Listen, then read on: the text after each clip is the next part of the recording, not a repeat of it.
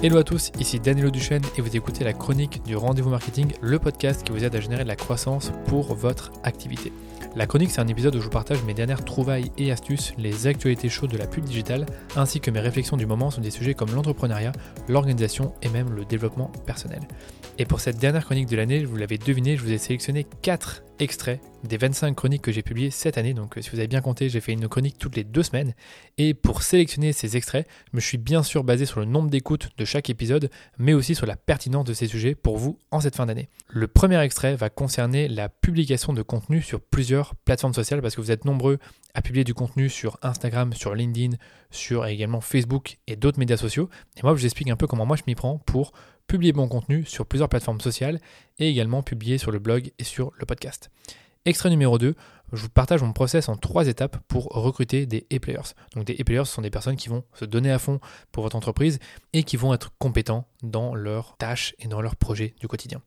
Extrait numéro 3, les fondamentaux du marketing tiré du livre This is Marketing de Seth Godin, qui est un super auteur et qui est ben, l'un des marketeurs les plus connus au monde. Et je vous partage dans cette chronique tout ce qu'il raconte sur le positionnement, sur la façon de parler à sa cible, et vraiment des fondamentaux importants à avoir avant de faire du marketing en ligne.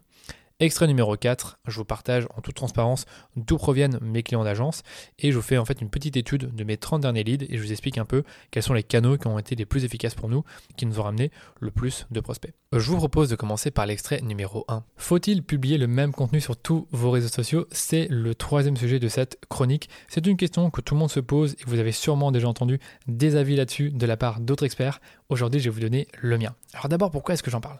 Eh bien parce que j'ai tendance à produire beaucoup de contenu. Je vous ai dit que je le produisais le jeudi. Et le jeudi, ben, j'ai produire du contenu pour ce podcast, pour Instagram, pour LinkedIn et parfois même pour le blog, mais j'aime bien aussi le faire le, samedi généralement, une semaine sur deux. Et donc comme je produis beaucoup de contenu, je me dis toujours, hmm, est-ce que ce contenu-là, tu pourrais pas le, le publier sur Instagram, sur LinkedIn, sur le blog et le podcast en même temps? Et comme je sais que mon audience consomme mon contenu sur plusieurs plateformes, je sais que ça a un sens pour moi euh, de, chercher en fait à produire un contenu et de le publier sur plusieurs plateformes. D'abord, pourquoi est-ce que je vous parle de ça? Eh bien parce que j'ai tendance à produire beaucoup de contenu. Donc je vous l'ai dit, je produis mon contenu le jeudi et un tout petit peu le samedi pour le blog. Et comme je sais que vous êtes, euh, vous consommez mon contenu sur plusieurs plateformes où je suis présent comme Instagram, LinkedIn, le blog ou le podcast. Donc quand je parle de plateforme, ça peut être des réseaux sociaux ou des médias sociaux. Donc pour moi, un média, c'est comme ce podcast ou mon blog. Et les réseaux, ben, c'est des plateformes qui ne m'appartiennent pas vraiment, mais sur lesquelles je suis présent. Donc comme je disais, Instagram, LinkedIn, ça peut être également Facebook, que j'ai boycotté, vous le savez. Je ne publie plus rien sur Facebook et je suis sur Instagram essentiellement et un peu, euh, un peu plus sur LinkedIn aussi. Donc ce que je disais, c'est que comme je publie mon contenu sur plusieurs plateformes et que vous êtes présent sur plusieurs plateformes également, eh bien je sais que d'une façon ou d'une autre, il faut que j'arrive à avoir un message que je peux réutiliser, que je peux montrer de différentes façons sur ces plateformes. Du coup, par exemple, si je vais créer un post sur la fatigue publicitaire, je vais me demander si je peux à la fois en faire un épisode de podcast, donc par exemple ben, une émission Ask Danilo. Est-ce que je peux également faire un carrousel pour Instagram? Est-ce que je peux aussi faire, euh, euh, bah, est-ce que je peux prendre ce carrousel et le mettre sur LinkedIn? Et surtout, est-ce que je peux faire un article de blog très complet là-dessus? C'est un peu comme ça que je raisonne à chaque fois que j'ai une idée de contenu. Maintenant, comment est-ce que vous allez faire à publier du contenu sur plusieurs plateformes, sur plusieurs médias ou sur plusieurs réseaux, vous appelez ça comme vous voulez. Ce que vous devez faire, c'est prendre en compte les formats utilisés sur la plateforme, les codes de la plateforme et les contenus et thématiques qui performent le mieux sur cette plateforme. Donc si on prend LinkedIn et Instagram, les deux plateformes où je suis très présent, je vais vous donner à chaque fois euh, les meilleurs, enfin, les formats les plus utilisés, les codes de ces deux plateformes et également les thématiques qui sont les plus récurrentes sur ces plateformes. Et je vais vous expliquer ensuite comment je m'adapte à chacune des plateformes quand je crée du contenu entre LinkedIn et Instagram. Donc pour les formats sur LinkedIn, on a majoritairement des posts textes, on a également des photos, mais ça sera des photos plus corporate, des photos d'équipe, ça peut être également des photos de soi, mais toujours dans un contexte professionnel et beaucoup moins personnel. On a également des documents, donc vous voyez peut-être un peu les, les carousels, il y en a quelques-uns sur LinkedIn, mais beaucoup moins qu'avant. Et surtout, il y a peu de vidéos. Il y a peu de vidéos parce que LinkedIn n'aime pas la vidéo. Je pense que c'est des choses qu'ils le regardent, mais ils n'aiment pas trop la vidéo.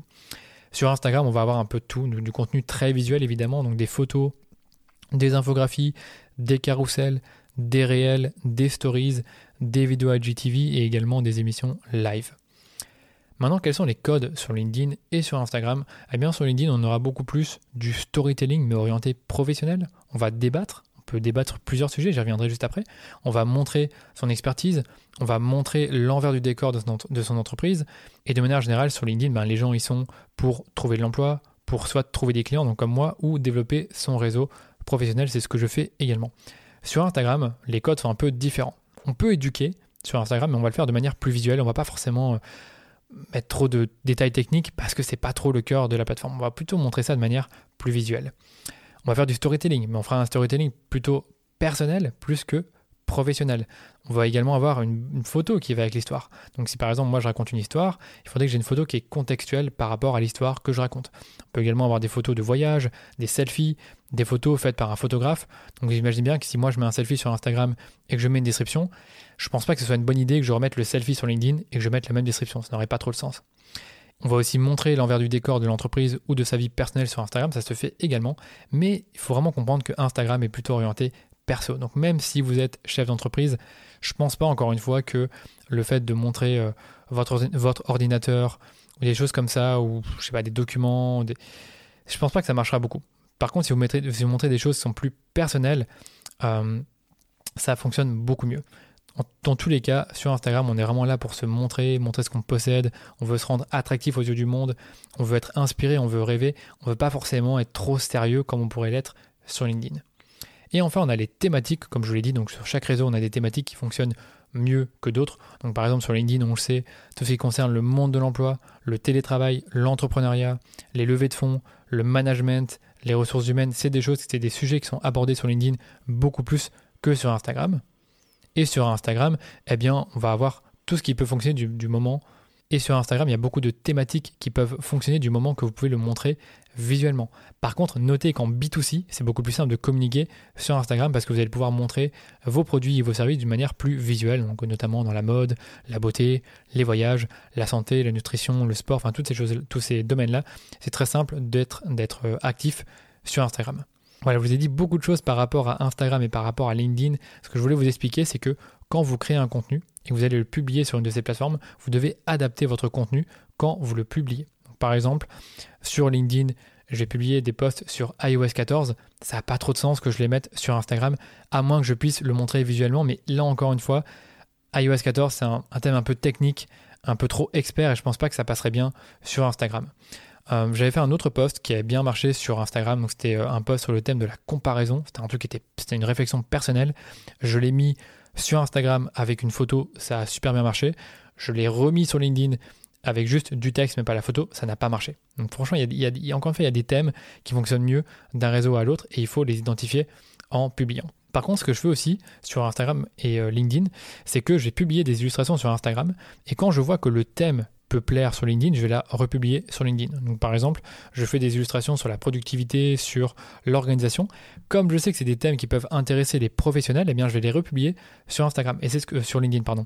Et c'est ce que j'ai fait, c'est que j'ai eu, j'ai eu du succès sur certains posts Instagram, je les republie sur LinkedIn et j'ai plus ou moins le même succès. Parfois un peu moins, parfois beaucoup plus. Donc ça dépend vraiment du sujet. Je pense que j'avais publié un truc sur le rôle du CEO sur Instagram. J'avais eu beaucoup d'interactions, mais quand je l'ai mis sur LinkedIn, j'en ai encore eu beaucoup plus à mon avis, parce que, encore une fois, sur LinkedIn, c'était un sujet qui allait toucher ben, des CEO, des personnes qui travaillent pour des CEO et qui donc pouvaient avoir euh, leur mot à dire. Donc pour conclure, ce qu'il faut vraiment retenir de tout ce que je vous ai dit ici, c'est de ne pas publier le même post tel quel sur plusieurs plateformes. Et par exemple, si vous faites euh, un post Instagram, vous allez éliminer les hashtags quand vous allez mettre sur LinkedIn, vous allez peut-être modifier votre copywriting et vous allez euh, peut-être, je sais pas, rendre les textes, les paragraphes et les, les phrases plus courts sur LinkedIn parce que on a tendance à beaucoup plus scanner sur LinkedIn que sur Instagram. Donc pour conclure, faites juste attention à ne pas publier le même post tel quel sur plusieurs plateformes. Essayez également de créer au moins un post natif par semaine pour chaque plateforme. Et si vous voyez que vous pouvez le recycler sur d'autres plateformes, alors allez-y, mais prenez toujours en compte le format du post. On passe à l'extrait numéro 2. Comme vous le savez, une PME a besoin de e-players pour croître, pour se développer et pour se développer rapidement. Donc des e-players pour moi sont des personnes qui sont compétentes, qui sont autonomes et surtout qui ont pour envie de grandir, d'évoluer, de gagner euh, des compétences, en tout cas d'être meilleurs qu'hier. Et sans les personnes, on le sait, l'entreprise atteint inévitablement un plafond de verre, c'est assez connu. Au début, on est tout seul ou on est deux et on fait un peu de tout. On fait de l'admin, on fait du marketing, on fait de la vente, on fait des opérations, on fait de la comptabilité. Euh, on fera peut-être même un peu de recrutement, on va travailler avec des freelances, mais en tout cas, on sera toujours occupé à faire plein plein de choses qui nous empêchent de nous concentrer sur l'essentiel finalement en tant que chef d'entreprise. Généralement, en tant que chef d'entreprise, ce qu'on veut, c'est trouver des clients et toujours avoir une vision qui est claire pour motiver euh, les autres personnes avec qui on travaille. Et comme je vous le disais, à partir d'un certain moment, bah, on est un peu bloqué parce qu'on fait tout en même temps, on est toujours occupé et ça nous empêche de trouver des clients ou en tout cas d'améliorer notre vision ou de savoir où est-ce qu'on veut aller exactement. Ce qui, ce qui moi en tout cas m'a posé beaucoup de problèmes, c'est que quand j'avais beaucoup de clients, bah, je passais mon temps justement à gérer des, euh, des campagnes et j'avais jamais le temps de d'écrire des articles ou de faire du sales ou de faire des offres et donc du coup j'étais toujours un peu bloqué, ce qui fait que j'ai cherché à recruter à ce moment-là. Et le principe du recrutement, c'est de trouver la bonne personne pour un poste défini dans votre entreprise. Ce qui suppose deux choses, c'est que un, vous savez ce que vous voulez, donc vous allez avoir une description du poste qui est claire et qui va attirer les bons candidats, et une description qui va reprendre les compétences idéales et les talents recherchés pour le poste en question. Et la deuxième chose, c'est que la personne a les compétences et les qualités requises pour ce poste. Ce qui nous amène ben, aux différentes étapes que j'ai identifiées pour recruter les bonnes personnes dans votre entreprise. La première étape pour moi, c'est de créer une bonne fiche de poste. Donc là, je vais vous parler un peu de, ce que moi j'ai fait pour certaines des fiches de poste que j'ai créées. Donc euh, la première chose à faire pour moi, c'est de vendre le projet. C'est-à-dire que la fiche de poste va commencer par décrire qui est votre entreprise, qu'est-ce que vous faites, quelle est votre mission, quelle est votre situation actuelle, mais en tout cas, donner à la personne l'envie de vous rejoindre, parce que finalement, ben, une, offre d'emploi, c'est censé attirer des candidats, donc c'est censé convertir. Ben, un peu comme quand vous allez euh, écrire un, email pour que quelqu'un euh, clique sur un lien euh, pour lire un article ou pour euh, acheter un produit, ben vous allez lui vendre un peu tous les bénéfices, la mission, le pourquoi, toutes ces choses-là. Mais là, c'est un peu la même chose avec votre offre d'emploi où vous allez devoir un peu parler de votre entreprise de manière succincte. Il hein. ne faut pas non plus écrire 150 lignes. Je dirais qu'une quinzaine ou une vingtaine de lignes, c'est déjà très bien. Et vraiment expliquer pourquoi vous recrutez, qui vous êtes, quelle est votre mission, euh, et également bah, éventuellement avec qui vous travaillez et qu'est-ce que vous prévoyez dans les 12 prochains mois. Par exemple, moi, c'est un peu ce que j'ai fait pour, DHS. Je, je mettrai, je pense, en, dans les notes de l'épisode, un exemple d'offre d'emploi que j'ai pu rédiger. Comme ça, vous voyez concrètement ce que j'ai fait au début. Ensuite, une fois que vous avez commencé à vendre votre projet, votre entreprise, vous allez parler un peu des missions de la personne. Donc typiquement pour euh, le poste de média buyer, je suis en train de regarder l'offre d'emploi qui est juste devant moi, eh bien j'ai expliqué concrètement ce que la personne va faire et quel sera, on va dire, le, grand résumé de sa mission. Ce sera vous assurer le suivi et l'optimisation des campagnes de pub Facebook et Instagram de 10 à 15 comptes clients. Et ensuite, voici ce que vous ferez au quotidien. Vous allez mettre en place des campagnes, vous allez, vous allez analyser les résultats, vous allez créer des pubs, vous allez briefer notre équipe créative, vous allez euh, développer des axes marketing et vous allez également réaliser des reportings mensuels des campagnes pour les clients. Ça, c'est euh, vraiment encore une fois un exemple très succinct de toutes les, missions que la personne va avoir dans, bah, dans l'entreprise et qui sont censées permettre à la personne de voir si elle correspond pour le poste. Parce que si les missions sont pas claires, bah, on va attirer des personnes qui justement savent pas trop si elles correspondent pour le poste. Alors évidemment, vous aurez toujours des personnes qui vont postuler et qui n'ont pas forcément les compétences, donc vous pourrez les écarter. Mais en tout cas, avoir des missions qui sont claires vous permettront d'attirer logiquement une partie des bons candidats. Après ça, vous allez euh, donner le profil qui est recherché. Donc euh, ça, c'est simple. Vous allez dire, voilà, j'ai besoin euh, d'une personne qui est autonome, débrouillard. vous allez mettre en tout cas ses compétences recherchées, ses soft skills et ses hard skills. Donc les soft, c'est tout ce qui est autonomie, rigoureux, minutieux par exemple. Et hard skills, ça pourrait être, vous avez une compétence Facebook Ads, vous êtes à l'aise avec les chiffres. Je pourrais dire quoi d'autre encore? Voilà, vous avez un certain sens du relationnel parce que c'est important aussi pour ce poste. En tout cas, réfléchir à tout ce qui est soft et tout ce qui est hard skills. Après avoir décrit les missions du poste, vous allez finalement préciser quel profil vous recherchez. Donc là, c'est vraiment, vous décrivez un peu votre bailleur personnel en quelque sorte, sauf que là, on parle d'un candidat et vous allez bah voilà, je cherche une personne qui a telle ou telle euh, compétence.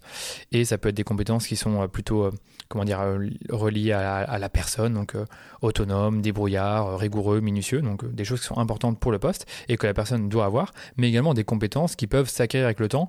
Mais si la personne les a déjà, c'est très bien. Donc par exemple, vous êtes vous comprenez Facebook Ads, vous savez euh, créer des audiences, toutes des choses qui permettront de déjà aider la personne à s'identifier dans le poste et voir si elle correspond. Encore une fois, l'objectif c'est vraiment d'attirer les bons candidats. C'est pas vraiment d'attirer le plus de candidats possible, mais justement d'en avoir le moins possible, mais des gens qui ont compris euh, pour qui était l'offre d'emploi et quelles sont les compétences recherchées.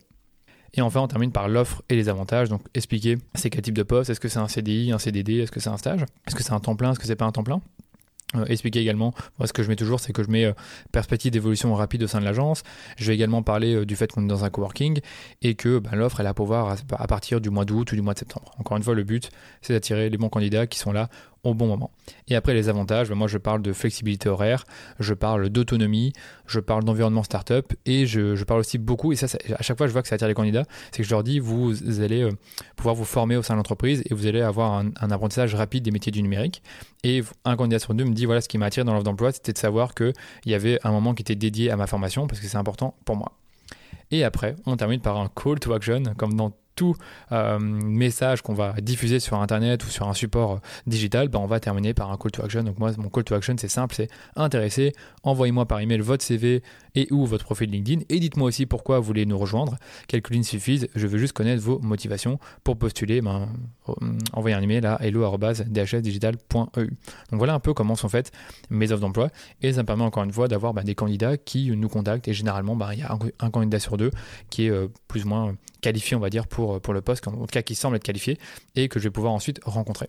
Et justement, la deuxième étape de ce processus, c'était d'attirer ben, des candidats. Et donc, comment on attire des candidats? Alors, moi, ce que j'ai fait, c'est que je suis d'abord passé par une agence de recrutement plutôt en 2020. Ça a très bien marché euh, pour le poste de Davina et celui de Pierre. Donc, j'étais passé par euh, Bituned. Et en gros, ils prenaient mon offre d'emploi et ils la diffusaient sur LinkedIn via la publicité payante et également sur leur site. Donc, ils faisaient vraiment toute une communication autour de l'offre d'emploi et ça me permettait d'avoir des candidats. Ce que j'ai fait cette année, c'était un peu différent. Je l'ai fait par moi-même et j'ai simplement utilisé mon réseau LinkedIn. Donc, j'ai fait des posts sur LinkedIn. J'ai fait des posts aussi sur Facebook, mais je pense pas que ça a beaucoup aidé. Et surtout dans LinkedIn, si vous allez sur euh, votre profil, je pense qu'il y a un bouton du type euh, publier une offre d'emploi. Et vous cliquez dessus et vous allez pouvoir publier une offre d'emploi. Et il y a un post qui va se faire automatiquement sur LinkedIn, qui va être publié sur votre, euh, profil. Vous allez pouvoir changer la description. Et grâce à ça, des gens peuvent directement postuler sur LinkedIn pour votre offre d'emploi. Et moi, honnêtement, j'ai eu pas mal de candidats intéressants via cette fonctionnalité-là qui est plutôt bien. Et en plus de ça, la bonne nouvelle, c'est que vous pouvez vous pouvez booster la publication, enfin l'offre d'emploi sur LinkedIn et avoir encore plus de candidats. Ce que j'ai juste constaté, c'est que dans une des deux offres que j'ai boostées, ça m'a tiré des candidats qui n'étaient pas en Belgique, euh, parfois qui étaient genre aux Philippines, donc c'était pas, j'étais pas très content. Pourtant, j'avais bien mis euh, où je voulais euh, recruter, donc j'avais mis Bruxelles, etc. Donc du coup, j'étais un peu tenu par rapport à ça, mais je vous le dis, cette fonctionnalité-là est intéressante. Je vois de plus en plus de personnes qui l'utilisent et je pense que c'est pas pour rien. Donc deuxième chose que je faisais aussi, c'est j'utilisais mon réseau. Donc j'en parlais autour de moi, je parlais à, des personnes qui sont entrepreneurs, en tout cas qui ont euh, un gros réseau. Je leur disais si tu veux, j'ai une offre d'emploi que, que j'ai j'ai lancée, tu peux la diffuser, ça m'aiderait beaucoup à attirer des nouveaux candidats. Et enfin, bah, ce que j'ai fait également, c'est que j'ai publié l'offre d'emploi dans ma newsletter. en tout cas, les offres d'emploi que j'ai publiées récemment, c'était celle du Media Buyer et celle de euh, euh, de motion designer. Et pour le Media Buyer, j'ai quelques candidats intéressants qui provenaient de ma newsletter voilà un peu comment j'ai attiré des candidats. Je pense que c'est un peu. Tout le monde fait un peu la même chose. Hein. C'est soit on passe par une agence, soit on, met ça sur un job board comme, euh, comme euh, Indeed par exemple, on paye et on a des candidats. Ou alors on utilise son propre réseau sur LinkedIn. Et enfin, pour recruter la personne parfaite pour le poste, bah, il va falloir faire des entretiens et donc avoir un processus de recrutement. Et le mien, il se fait en trois étapes. Je vais essayer de pas être trop long là-dessus, donc euh, sur les trois phases. Donc la première phase pour moi du recrutement, c'est de prendre une dizaine de candidats qui paraissent intéressants, de par leur CV, de par leur motivation, de par leur, la façon dont ils, ont écrit leur lettre de motivation, et je vais les interviewer pour plus ou moins 30 minutes. Ça peut se faire à distance, ça peut se faire en physique, et je vais poser plusieurs questions qui vont me permettre de mieux connaître la personne, son parcours, son track record. Donc vous en avez déjà parlé dans une chronique, je pense, il y a, il y a un ou deux mois, où j'expliquais que, en gros, dans le marché de l'emploi, que ce soit en tant que freelance, en tant qu'agence ou en tant que futurs salariés, il faut pouvoir vendre euh, les résultats qu'on a obtenus dans d'autres entreprises ou pour des projets que l'on a menés. Et donc ce que je veux comprendre quand je parle à une personne pour la première fois, c'est finalement qu'est-ce qu'elle a apporté dans les autres entreprises euh, où elle a travaillé, ou alors qu'est-ce qu'elle a déjà réalisé par elle-même euh, dans ses études, après ses études, en side project, pour comprendre encore une fois, est-ce que c'est une personne qui est orientée résultat plus qu'une personne qui fait juste du travail pour dire de, gagner de l'argent à la fin du mois, ce qui est toujours moins intéressant pour un, pour un recruteur. Je vais également essayer de, me plonger dans le passé de la personne. Je vais euh, prendre toutes ces expériences et je vais lui demander de m'en parler un tout petit peu, me dire ce qui s'est bien passé, ce qui s'est mal passé. Mais encore une fois, creuser. Et un petit, conseil que je peux vous donner, c'est que dans un CV, parfois quand on voit des trous, il faut quand même creuser quand on voit un trou. Donc admettons que la personne, pendant euh, un an, elle n'a pas travaillé, bah, il faut lui demander qu'est-ce qu'elle a fait pendant un an pour ne pas travailler. Ou alors si vous voyez qu'elle euh, a trois expériences trois expériences et ces trois expériences totalement différentes, une dans le digital, une dans le sales et une dans les opérations, Là, c'est un peu bizarre. Donc, il faut comprendre pourquoi la personne a trois expériences dans euh, trois domaines différents. Et enfin, ce que j'essaye de faire également, c'est de, chercher à, voir si la personne peut s'intégrer dans la culture de l'entreprise. Donc, par exemple, pour DHS, j'ai défini quelques euh, valeurs, en tout cas quelques principes clés de notre culture. Le premier, c'est le remote first, donc c'est-à-dire qu'on travaille à distance, qu'on est autonome et qu'on sait euh, travailler ensemble, qu'on sait bien communiquer et qu'on peut faire tout ça à distance s'il le faut. Et du coup, quand j'ai un candidat au, téléphone ou par Zoom, bah, j'ai envie de voir si la personne est capable, euh, elle a été capable dans ses jobs précédents de travailler à distance, travailler en équipe et de bien communiquer sans forcément être perdu. Si j'ai une personne qui me dit ouais, moi j'ai jamais travaillé à distance, ou alors j'ai peur de, euh, j'ai peur de ne pas euh, être suffisamment à la hauteur si je, ne suis pas régulièrement avec mon équipe ou avec mon manager, ça risque de pas bien se passer. Bon, là, dans ce cas-là, vu qu'il y a eu le Covid, tout le monde a travaillé à distance. Donc, logiquement, à chaque fois, tout le monde me disait oui, j'ai travaillé à distance, euh, ça s'est bien passé. Donc là, c'était euh, plus facile, on va dire, de, trouver, euh, enfin, de, juger cet aspect-là de notre culture. Il y avait également la curiosité. Donc, ce que je fais régulièrement dans mes offres, dans mes premiers entretiens, les personnes que, j'ai que j'ai interviewées le savent, c'est que je leur demande, bah voilà, quels sont les blogs ou podcasts que tu lis? Est-ce que tu regardes des chaînes YouTube particulières? Est-ce que tu te formes sur le côté? Euh, c'est quoi tes centres d'intérêt? Donc je veux juste comprendre un peu si la personne est curieuse par nature. Il y a également tout ce qui est autonomie. Donc là, je pense que ça se, ça se juge plutôt naturellement en fonction de ce que la personne me dit sur son parcours. Mais j'essaie quand même de juger si la personne est, autonome ou pas. Et si par exemple quelqu'un me dit euh, j'ai appris le digital par moi-même, puis après j'ai été faire une formation euh, là-bas pendant trois mois, puis après j'ai fait un stage de trois mois, bah, je comprends que la personne est potentiellement à même d'être autonome puisqu'elle a pris le temps de se former par elle-même et de faire différentes expériences qui l'ont permis euh, de gagner en compétences. Il y a également l'esprit d'équipe. Donc j'ai demandé à la personne de, me donner euh, des projets qu'elle a menés avec une équipe ou avec un groupe d'individus et comment ça s'était passé, qu'est-ce qui s'est bien, qu'est-ce qui s'est pas bien passé, qu'est-ce qui s'est bien passé. Et, euh, et, je pense que c'est plus ou moins, je pense c'est plus ou moins tout par rapport à ça. Donc avec tout ce que j'ai dit là, vous vous dites mais ça, ça, dure combien de temps cet entretien? Ça dure entre 30 et 45 minutes. C'est-à-dire que si ça se passe pas bien, ça dure moins de 30 minutes. Si ça se passe bien, ça peut durer plus que 30 minutes. Et en fait, si je fais l'entretien plus court euh, pour la phase numéro 1, c'est parce qu'à la phase numéro 2, ce sera un entretien qui sera beaucoup plus long, généralement qui dure entre 1h30 et 2h. Le dernier que j'ai fait euh, pour euh, bah, un poste de média a duré quasiment 2 heures et on aurait pu le faire encore plus longtemps, mais bon, voilà, au-delà d'une heure et demie, c'est fatigant pour tout le monde. Mais en gros, le deuxième, la deuxième phase, donc le deuxième entretien, c'est un entretien qui permet de tester les compétences et les talents de la personne. Donc ça, j'ai pas beaucoup, pas beaucoup parler des talents, mais selon moi, quand on fait une fiche de poste, il faut savoir à l'avance quels sont les talents recherchés pour le poste. Donc par exemple, pour un poste de média buyer, pour moi, le talent euh, recherché numéro un, c'est le fait que la personne ait un esprit logique et analytique. Si durant les tests, je constate qu'elle a un peu du mal à interpréter des résultats, enfin, ou des choses en tout cas, euh, qui me permettent de voir si elle interprète bien les chiffres, ou, qu'elle fait preuve de logique, qu'elle sait expliquer ses décisions, je sais très bien que ce ne sera pas la bonne personne. Pour le poste de motion designer, c'était, euh, on va dire, le fait d'être créatif. Pour le poste de directeur artistique, c'est même pas créatif, c'est euh, être capable de trouver des bonnes idées et bah, de, de, se lancer dans un processus qui permet de trouver des idées un peu innovantes.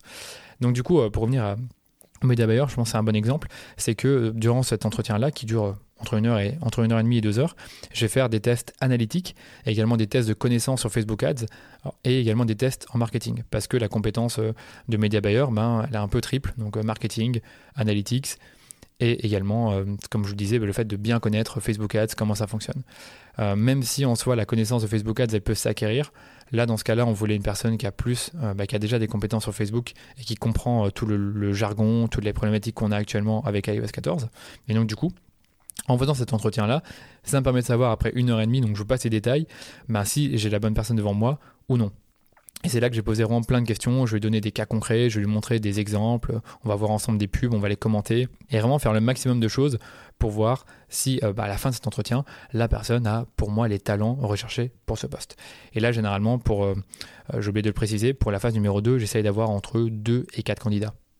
Comme ça, ça me permet de, les comparer, voir un peu ben, quels sont les tests qui ont posé le plus de problèmes, pour qui, est-ce qu'il y a des similarités entre les, les personnes que j'ai interviewées au niveau des difficultés, est-ce qu'il n'y en a pas? Ça, ça dépend un peu de, la situation. Et après, on termine par euh, ben, l'entretien numéro 3, donc la dernière phase, qui est pour moi une.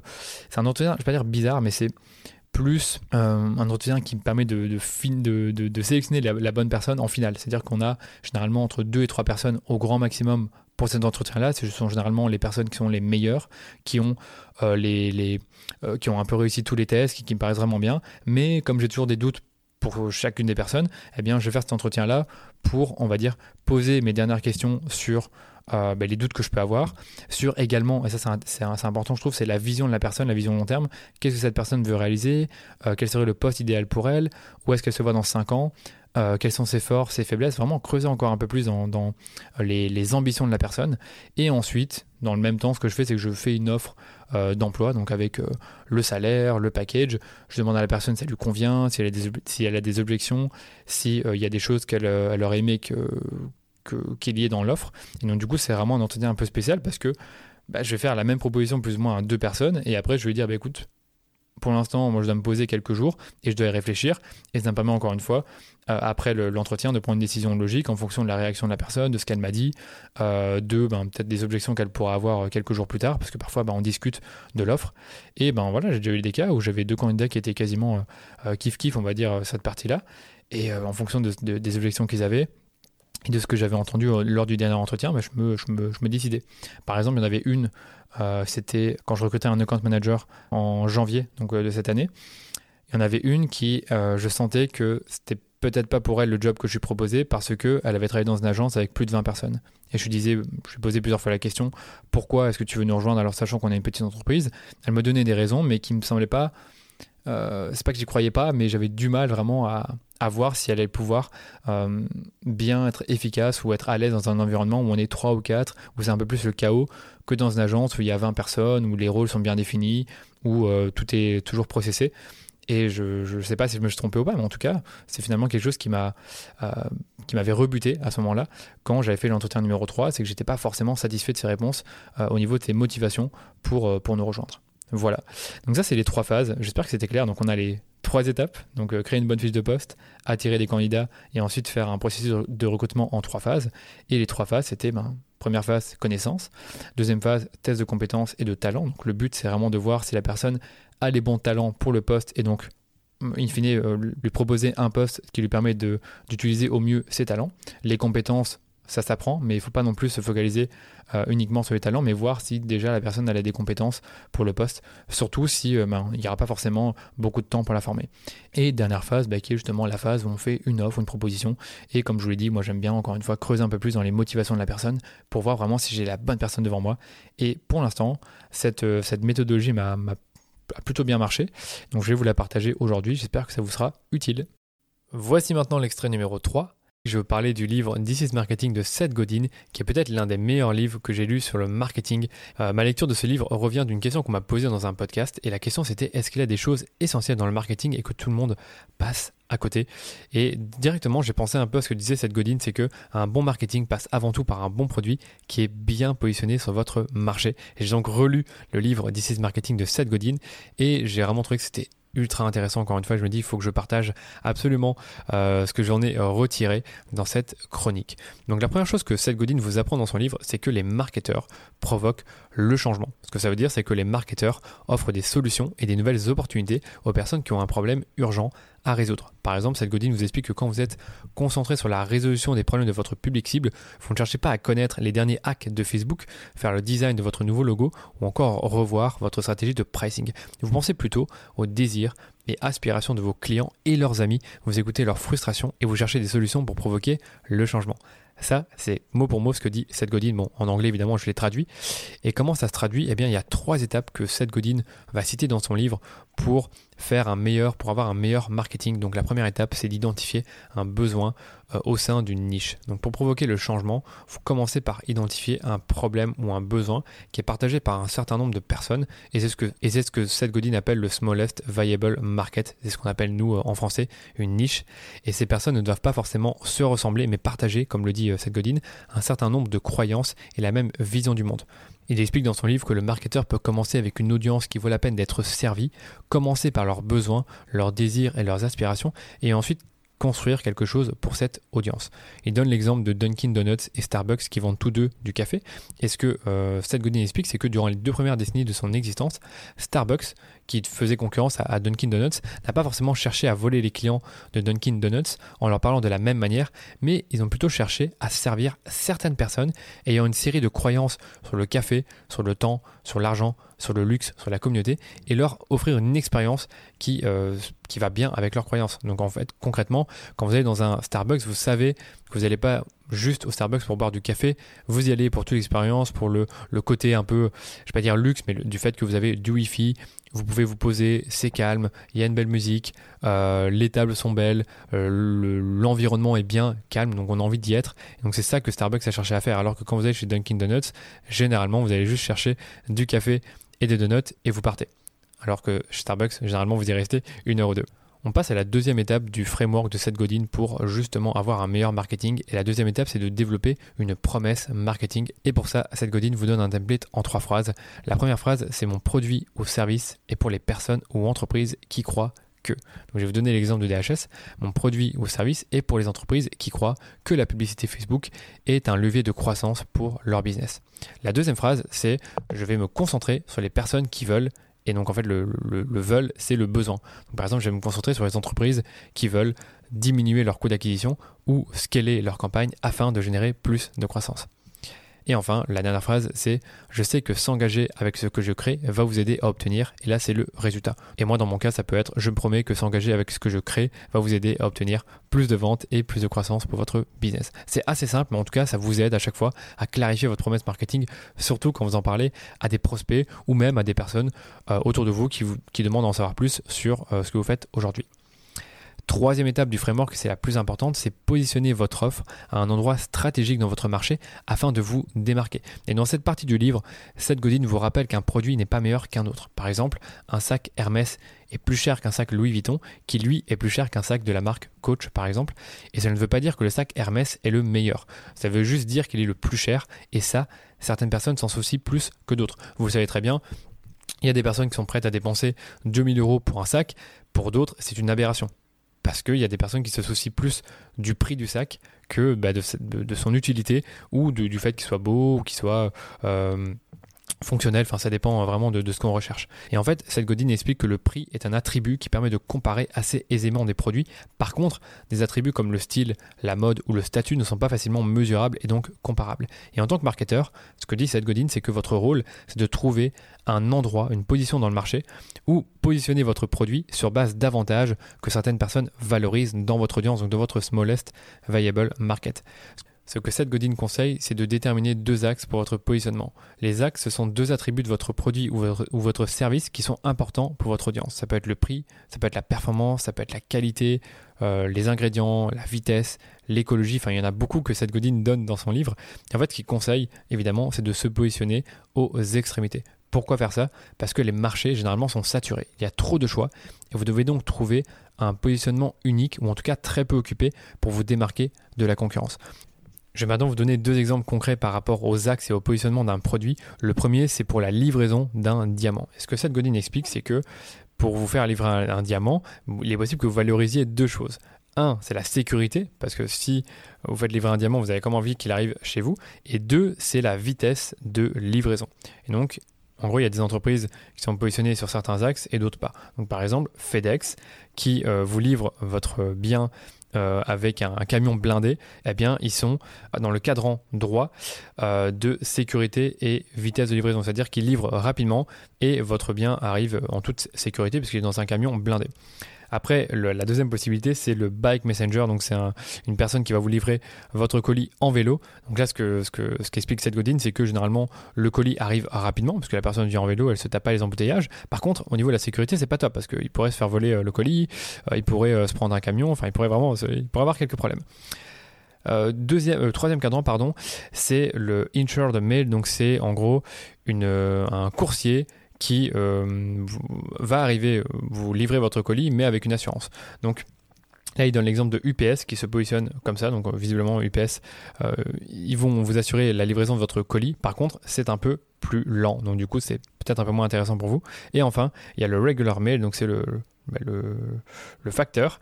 Et en fait, le facteur, malheureusement, il va pas forcément arriver super vite et c'est pas non plus très sécurisé. Donc, c'est pas du tout intéressant pour vous. En fait, ce qui est intéressant réellement pour vous, c'est le fait que le produit arrive rapidement et en toute sécurité. Et donc du coup, FedEx s'est positionné sur ce créneau-là et a su, bah, je suppose, grandir assez vite grâce au fait qu'ils se sont bien positionnés sur des axes importants pour leur clientèle qui sont euh, la sécurité et la vitesse de livraison. Je vais maintenant vous donner l'exemple de DHS Digital. Donc pour, euh, pour l'agence, ce que j'ai fait, c'est que l'année passée, quand j'ai lu ce livre, j'ai immédiatement appliqué ce que j'ai appris et je me suis dit, bah tiens, je vais essayer de voir comment est-ce qu'on peut se positionner différemment dans le marché. Et j'ai réfléchi à deux axes pour notre positionnement. Le premier axe, c'est la spécialisation. Donc c'est le fait d'être spécialisé sur une régie publicitaire comme Facebook et Instagram plutôt que de tout faire, euh, Google, Pinterest, etc. Et le deuxième axe, c'était la créativité. C'est qu'en gros, il y a des agences qui sont très créatives et d'autres qui ne le sont pas du tout. par exemple, j'ai vu qu'il y avait beaucoup d'agences euh, Facebook ou alors des agences multicanales qui font que des campagnes, mais qui ne font aucune réalisation vidéo, qui ne font pas vraiment de, de services créatifs. Donc je dis, tiens, il y a quelque chose d'intéressant à faire avec ça, c'est de se positionner comme étant une agence spécialisée dans les Facebook et Instagram Ads et être créatif. Évidemment, j'aurais pu me positionner différemment en, fonction du prix, de la performance, de la technicité, mais ce qui, ce qui me semblait être le, mieux pour nous euh, à, ce moment-là, c'était de se spécialiser et euh, d'être une agence qui fait à la fois du média et de la créa. Voilà, je pense vous avoir tout dit par rapport à ça. Et ce que j'allais vous dire, c'est que la, conclusion de cette godine par rapport à ça, c'est que il est difficile de grandir dans un, dans cadran qui est, bondé, où il y a trop d'entreprises. Par contre, l'alternative, c'est de construire votre propre cadran et donc chercher deux axes qui sont sous-estimés. Par exemple, comme moi je vous l'ai dit avec DHS, la créativité c'était sous-estimé euh, chez certaines agences et également la spécialisation. Il y a beaucoup d'agences qui font un peu de tout et d'autres, euh, enfin, rarement il y a des agences qui font que euh, un seul canal d'acquisition ou euh, un seul service. Et ce que cette Godin conseille ensuite, c'est de raconter une histoire qui respecte votre promesse et vous met dans une position où vous êtes le choix évident. Et avant de terminer, je vais vous donner le petit mot de la fin par rapport au positionnement. Donc ce que Seth Godin explique encore une fois dans son livre, c'est qu'il est difficile de grandir dans un cadran où il y a beaucoup de concurrence. Donc imaginez si moi je voulais euh, me spécialiser et être créatif, mais qu'il y avait déjà plein d'agences qui font ça, j'aurais peut-être pas fait le même choix. Et ce que dit cette Godin, c'est que l'alternative, c'est de construire votre propre cadran, chercher deux axes qui sont sous-estimés, notamment la créativité dans mon cas, et raconter une histoire qui respecte votre promesse et vous met dans une position où vous êtes le choix évident pour votre audience. Et on termine par l'extrait numéro 4 je vous partage d'où proviennent mes clients d'agence. C'est un post que j'ai publié sur Instagram et sur LinkedIn et qui a fait beaucoup réagir. J'ai eu pas mal de questions sur bah, la provenance des prospects, sur par exemple quand je dis que 60% de mes prospects viennent du blog, est-ce que j'inclus également les prospects des formations? Euh, Quand je parle de médias sociaux, est-ce que j'inclus également la pub Facebook? Donc j'ai eu quelques questions intéressantes là-dessus et je me suis dit, bah, tiens, c'est peut-être intéressant que tu te repenches vraiment sur tes 30 derniers prospects d'agence et que tu vois finalement leur provenance. Est-ce qu'il y en a vraiment autant qui viennent du blog est-ce qu'il y en a euh, plus qui viennent du podcast euh, que ce que tu pensais? Donc j'ai eu des résultats assez intéressants. Et pour chacun des canaux d'acquisition que j'ai identifiés, euh, je me suis comment dire, je me suis posé, je me suis dit, bah, tiens, combien de temps par mois et par semaine je passe à créer du contenu pour ces différents canaux? Parce que vous allez voir que la, majorité de mes prospects viennent de mon contenu. Donc voilà, je pense que je, vais partager tout ça dès maintenant et on va voir ensemble finalement quels sont les canaux d'acquisition les plus rentables. Et je précise une dernière fois que sur les 30 prospects qualifiés que j'ai analysés, j'ai pris uniquement des, prospects qui justement répondaient à mes critères pour les prestations d'agence et qui également ont accepté de prendre un rendez-vous téléphonique avec moi. En ce qui concerne le canal d'acquisition, comment est-ce que j'ai fait à l'identifier? J'ai simplement demandé euh, à mes, à mes prospects par téléphone ou par email comment est-ce qu'ils m'ont connu. Donc, parmi les 30 prospects, on en a 12 qui proviennent du blog. Euh, ce qu'il faut savoir, c'est que le blog, c'est ce qui me demande le plus d'efforts encore aujourd'hui. C'est plus ou moins 20 heures de travail par mois, donc plus ou moins 5 heures par semaine. Ensuite, on a LinkedIn avec 7 prospects. Donc LinkedIn, ça me demande plus ou moins 8 heures de travail par mois, donc soit 2 heures par semaine, donc soit finalement euh, quasiment 3 fois moins que le blog. J'ai quasiment le même nombre de prospects, enfin j'en ai eu 7 sur LinkedIn et 12 via le blog, mais c'est quand même pas mal en 8 heures de travail d'avoir 7 prospects qui viennent vraiment de LinkedIn, donc des messages, ou le, prospect qui me dit par téléphone, bah tiens, je, te connais de LinkedIn, et c'est comme ça que je t'ai contacté. Ensuite, il y a ce podcast que vous écoutez. On a eu 4 prospects, donc parmi les 30 derniers qu'on a eu, 4 qui proviennent du, du, podcast. Et je précise, euh, avant de parler du temps de travail, que le taux de conversion est plus élevé grâce au podcast. Donc je constate que les personnes que j'ai au téléphone qui ont déjà écouté ce podcast sont un peu plus convaincues déjà d'avance que celles qui m'ont connu sur LinkedIn ou via le blog. En ce qui concerne le podcast, j'ai un peu fait le compte. Comme vous le savez, le podcast, il y a trois émissions. Il y a les interviews, il y a les chroniques comme celle-ci, et il y a également les émissions Ask Danilo, donc le format court du rendez-vous marketing. Et ça me prend en moyenne 12 heures par mois, donc plus ou moins 3 heures par semaine. Quatrième source d'acquisition, ce sont les apporteurs d'affaires. Donc là, c'est pas du contenu. Et on a eu 6 prospects parmi les 30 qu'on a eu, mais qui venaient des apportages d'affaires. Donc ça, c'est finalement euh, ce qui me demande le moins de temps. C'est-à-dire que ben, les partenariats, ils sont déjà faits. Donc juste à attendre que les partenaires me renvoient des prospects. Mais je pense sincèrement qu'au vu de la, euh, du nombre de prospects que j'ai eu dernièrement grâce aux apporteurs d'affaires, je devrais passer beaucoup plus de temps à développer de nouveaux partenariats. Cinquième euh, source d'acquisition, c'est le bouche à oreille. Donc là, j'ai eu un seul prospect sur les 30 qui justement venait d'une personne qui a parlé de moi, ou en tout cas qui a donné mon contact. Donc là, j'ai vraiment peu de contrôle là-dessus et je suis un peu déçu d'avoir eu seulement un prospect sur 30 qui, viennent, euh, qui vient du bouche à oreille. Euh, je me rappelle qu'il y a quelques mois, j'en avais beaucoup plus et même l'année passée, je me rappelle, j'en avais eu quelques-uns qui sont venus directement de la bouche de mes clients ou d'autres personnes qui lisent mon blog. Donc là, un peu déçu d'en avoir eu juste un. Et après, je précise qu'il n'y en a eu aucun qui provient d'Instagram, alors que je passe justement ben, deux heures par semaine à créer du contenu sur Instagram. Alors, je reconnais que sur Instagram, c'est plus du contenu plus débutant, donc qui va plutôt intéresser ma cible euh, qui souhaite se former ou qui souhaite apprendre des nouvelles choses. Donc, je ne suis pas tellement étonné. Donc, si on fait le topo, 12 prospects proviennent du blog, 7 de LinkedIn, 4 du podcast, 6 des apportages d'affaires et 1 du bouche à oreille. Donc clairement, si je devais choisir un canal d'acquisition aujourd'hui qui semble le plus rentable, c'est sans aucun doute LinkedIn, parce que finalement, en y passant deux heures par semaine, j'ai 7 prospects. Que se passerait-il si j'y passais 4 heures par semaine? J'en aurais peut-être beaucoup plus. Après, j'ai envie de tempérer en vous disant que si je passais plus de temps à créer du contenu LinkedIn, peut-être que la qualité va diminuer. Et en plus de ça, je risque de, me cannibaliser moi-même avec mes propres posts. J'ai remarqué encore une fois que les posts LinkedIn ont une durée de vie plus importante que sur Instagram et bien sûr que Facebook. Donc du coup, je pense que poster 10 fois par semaine sur LinkedIn, ça me paraît beaucoup. Là, je poste déjà 3 ou 4 fois par semaine, donc euh, je vois pas comment je pourrais euh, poster beaucoup plus sur LinkedIn. Peut-être faire des posts qui font un peu plus de viralité, ou peut-être faire euh, passer plus de temps à créer des connexions, des relations sur LinkedIn. Ça, ça pourrait être une piste. Mais en tout cas, LinkedIn semble être un canal d'acquisition très rentable pour moi. Suivi des partenariats d'affaires, ça je le savais déjà. Et ensuite, le blog. Donc je partage quand même le blog, parce qu'il y a quand même un certain nombre de prospects qui viennent du blog. Après, je vous l'ai dit, le blog, c'est beaucoup de travail. Donc là, j'ai mis 20 euh, heures de travail par mois. Peut-être même que je sous-estime ça, mais j'estime plus ou moins que c'est 20 heures de travail par mois. Je voulais rajouter également certaines petites choses par rapport à tous ces canaux d'acquisition. On va commencer par le blog, parce que le blog paraît être le canal le moins rentable. Donc on pourrait se dire, mais pourquoi tu continues à passer 20 heures par, par mois à, à, créer du contenu sur le blog en sachant que finalement tu pourrais passer plus de temps sur le podcast, sur les partenariats d'affaires, sur LinkedIn pour avoir plus de prospects?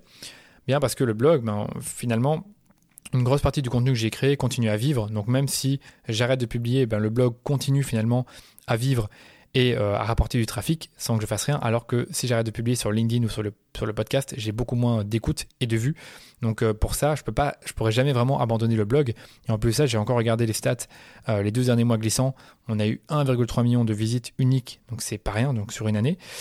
Et je trouve que le blog, niveau branding, c'est super parce que ça me permet ben, de mettre en avant, de montrer mon expertise, capter des inscrits pour ma newsletter.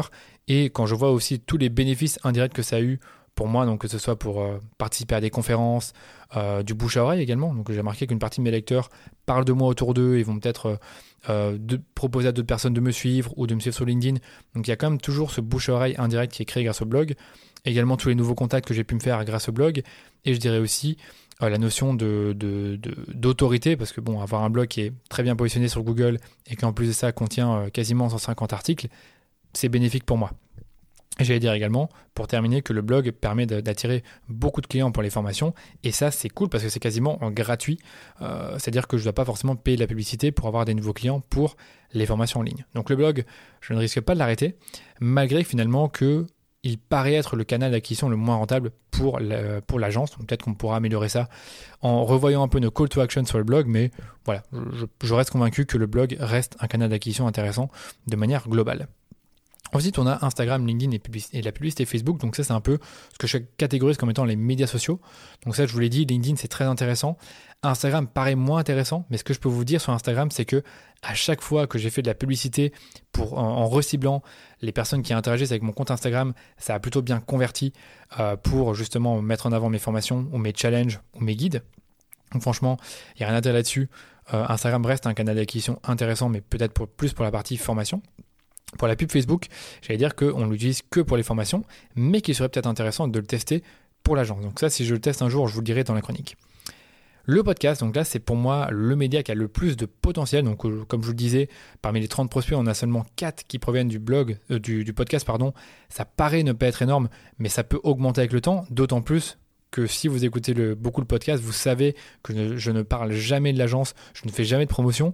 Donc honnêtement, je pense que si je commence à faire plus de, promotion, que je parle un peu plus de l'agence sur le podcast, il y aurait moyen qu'on ait plus de prospects qui proviennent du podcast. Et en plus de ça, je trouve que le podcast commence vraiment à, grossir plus vite. Donc là, on est en plein mois d'août. Donc au moment où j'ai enregistré cette chronique, le podcast n'a jamais eu autant d'écoutes en trois semaines. Donc là, on est le 22 août. Donc en trois semaines, on n'a jamais eu autant d'écoutes alors qu'on est en plein mois d'août. Donc je pense vraiment que le podcast, j'ai misé plus d'énergie là-dessus. Et je, trouve vraiment que finalement, comme je vous disais tout à l'heure, que les prospects qui proviennent du, podcast, que ce soit pour euh, les formations ou pour l'agence, sont toujours un peu plus qualifiés, en tout cas ils ont l'air d'être plus euh, convaincus par mon approche que quand ils ont juste lu un post LinkedIn ou qu'ils ont euh, lu un article. Les partenariats d'affaires, donc ça je vous l'ai dit, ça reste très intéressant pour moi. On a eu pas mal de prospects qui proviennent des partenariats d'affaires je peux vous dire qu'on a aussi quelques clients qui sont arrivés chez nous grâce à des partenaires d'affaires très précieux, sérieux, généreux. Donc je compte continuer à en développer. Donc si jamais vous écoutez ce podcast et que vous avez une agence web, que vous êtes un consultant et que vous servez des e-commerçants euh, qui font déjà de la pub Facebook ou en tout cas qui souhaitent investir dans ce canal d'acquisition, n'hésitez pas à me contacter. Et un dernier conseil que je peux vous donner pour savoir d'où proviennent vos clients, eh bien, c'est de poser la question explicitement à vos clients. Je pense que quel que soit votre secteur d'activité ou votre type de business, vous devriez pouvoir euh, découvrir un peu mieux d'où viennent vos clients parce que malheureusement, les données ne parlent pas toujours euh, bien. C'est-à-dire qu'il y a une partie du tracking qu'on ne peut pas savoir. Donc, je vous donne un exemple. Si quelqu'un euh, m'envoie un email, ben, je peux pas savoir s'il m'a découvert via mon podcast, via, mon, via LinkedIn, via Instagram. Donc c'est toujours bien en fait de poser directement la question à vos clients. Ça peut être des questionnaires de feedback quand ils ont acheté. Ça peut être également le simple fait de poser la question durant vos appels découvertes. C'est un truc que j'aime beaucoup faire. Je le fais au début ou à la fin de l'appel et je vais simplement demander, bah, tiens, où est-ce que tu m'as connu? Et donc là, généralement, la, la personne peut me donner une réponse plus ou moins claire à cette question. Et voilà, nous sommes arrivés au bout de cette chronique. Et je voulais vous dire une chose, c'est que euh, tous les six mois, moi je réfléchis à faire évoluer mes habitudes, mais également mes habitudes en termes de création de contenu. Donc je suis un peu en train de réfléchir à faire évoluer le format des épisodes, notamment le format des épisodes de chronique, les Ask Danilo et même les interviews. Donc j'attends vraiment vos feedbacks par email, par message privé sur euh, LinkedIn ou sur Instagram, afin que moi je puisse continuer à vous apporter du contenu de qualité sur ce podcast. Et comme d'habitude, je vous invite à partager votre écoute autour de vous ou de nous laisser un super avis 5 étoiles sur Apple Podcast. Ça vous prend juste 2 minutes et nous, ça nous permet de faire découvrir le podcast à plus de monde. Merci de votre écoute et je vous dis à jeudi pour un prochain épisode du Rendez-vous Marketing.